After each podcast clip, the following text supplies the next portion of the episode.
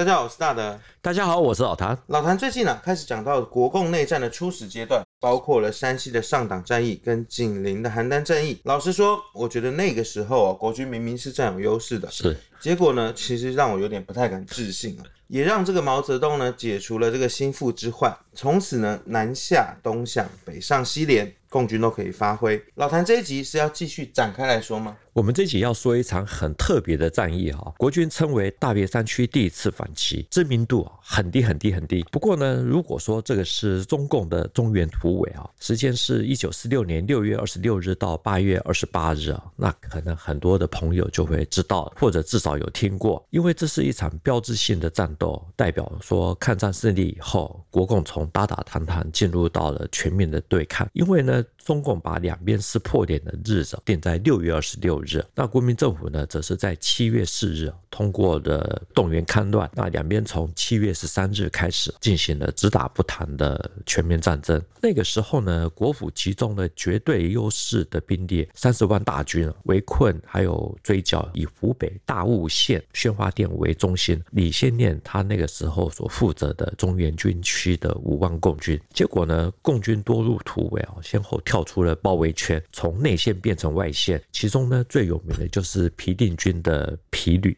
皮定均的皮旅哦，在大陆军史上是非常有名的。是老谭之前呢也有提到皮定均这个人，我那时候就对这个名字是有印象的。啊，姓氏太少。对，然后他呢在大陆也是一个响当当的人物哦。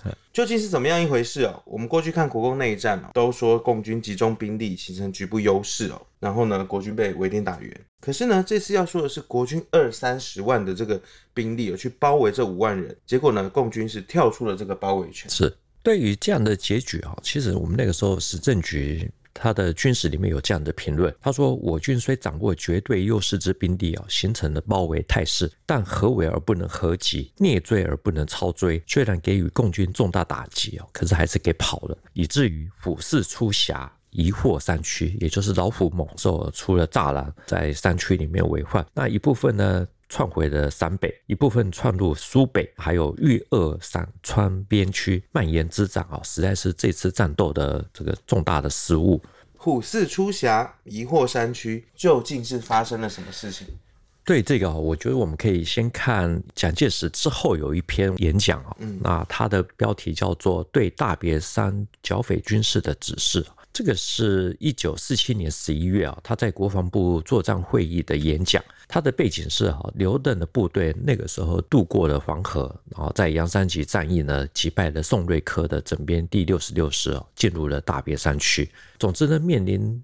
共军再次进入到具有战略意义的大别山区，蒋介石呢，他那时候又抽调了大军进行了围剿，所以呢，特别召集了将领啊，也才生出了他的这篇演讲。那虽然呢，里面只有一点点的提到了一九四六年六月的大别山区第一次反击，可是呢，有一些文字啊，是很值得我们细细的品味，呃，能够看得懂啊，才能够明白说为什么国军那时候要动员三十万大军层层阻击啊。然后最后又被跑掉，这也是有第二次大别山来讲回推第一次的大别山哦。是，这就让我们很好奇了。蒋介石呢，在这次的演讲说了些什么？为什么会讲到说第一次要动用这个三十万大军？主要是哈，大别山的地理位置啊非常特别啊。蒋介石说哈，这个地方呢，对敌我双方呢，它的利害关系啊是很重要的，因为大别山区地形险要，如果在这边建立了一个根据地，那长江以南都会受到威胁，所以呢，这是我们这次围剿的一件重大的事情。那他就有差说没有跟毛泽东一样啊，说这个边是我们的心腹之患。这样看起来哦，大别山呢，就等于是国府的心腹之患。对，大别山呢，它是。鄂豫皖三个省交界处的一座山脉啊，它特殊的地理位置呢，才导致它有这样子的战略意义。那蒋介石讲哦，现在如果刘伯承真的占据了大别山，东边呢可以威胁京畿，也就是南京；西边可以威胁武汉，对南呢可以阻碍长江的运输。所以呢，在战略上呢，对政府是一个很大的顾虑。那蒋介石还讲，在去年七月以前呢，也就是一九四六年七月之前，苏北、鲁南、皖北。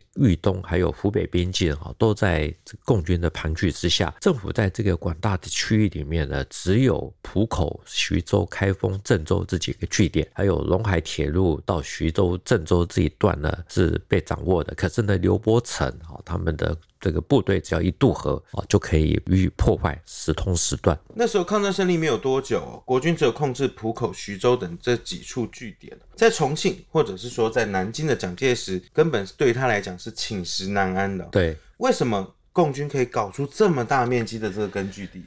主要是哈，抗日战争的时候呢，李先念他所率领的新四军第五师在河南、湖北这个地方活动。嗯、那一九四四年的时候，抗战末期呢，八路军王震哦，他的三五九旅。派出了八路军南下支队，到了湖南、广东的交界处，想要开辟新的根据地。那抗战胜利以后呢，一九四五年九月哦，王震的南下支队哦返回湖北。那八路军河南军区的王树声哦，他的这个部队呢南下，在十月二十四日呢，这两支部队跟李先念的新四军第五师呢，在随县的枣阳、铜柏这个地方会师啊，组成的中原军区。那整个武力呢，有大概五到六万人。那军区的控制的地区呢，就被中共称为中原解放区啊，是那个时候中共的六大解放区之一。可是啊，在那个时候，毛泽东他下的这一步棋的作用是什么？王震的南下支队往北。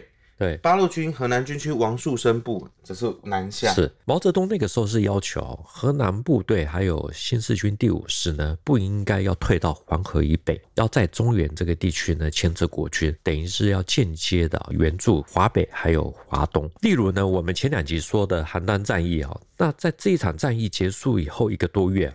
毛泽东曾经致函中共中研局啊，说你们最近呢在豫南鄂北的行动取得了重要的胜利，吸引了刘志五六个军对着你们，这就大大的帮助了刘伯承在平汉线以北段的作战。好，这个平汉线北段其实就是邯郸战役，那使得他们打破了蒋军的第一次的进攻，有了休整的机会啊，没办法再集中兵力北上。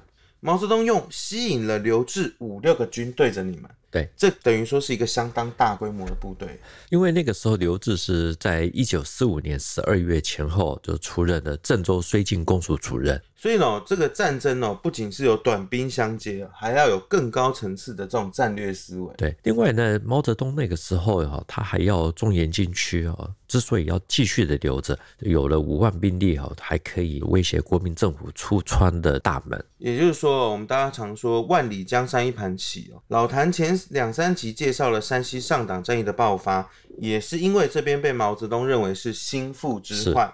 这样看来啊，大别山这里的布局哦，影响了华北的战争，而且呢，成为了蒋介石的心腹之患。因为大别山有这样子的战略意义哈，所以我们也才知道，一九四八年十二月初哈，徐蚌会战，黄维兵团他被围困在双堆集，蒋介石那个时候要华中剿总司令哦，白崇禧派兵援救，那白崇禧那个时候怎么样他都不愿意，除了距离实在是太远，缓不济急。那他那个时候也以说共军这样子的话可以随时打汉口作为理由。那我们今天的节目呢就进行到这边。谈兵读武，新闻历史汇流处，军事是故事的主战场，只取一瓢饮，结合军事历史跟人文的节目，欢迎大家到 YouTube 上面跟我们留言交流，也能用 Podcast 收听。欢迎大家呢到 Podcast 上面给我们五颗星评价跟留言。再次谢谢老谭，谢谢大家，我们下周见喽，拜拜，拜拜。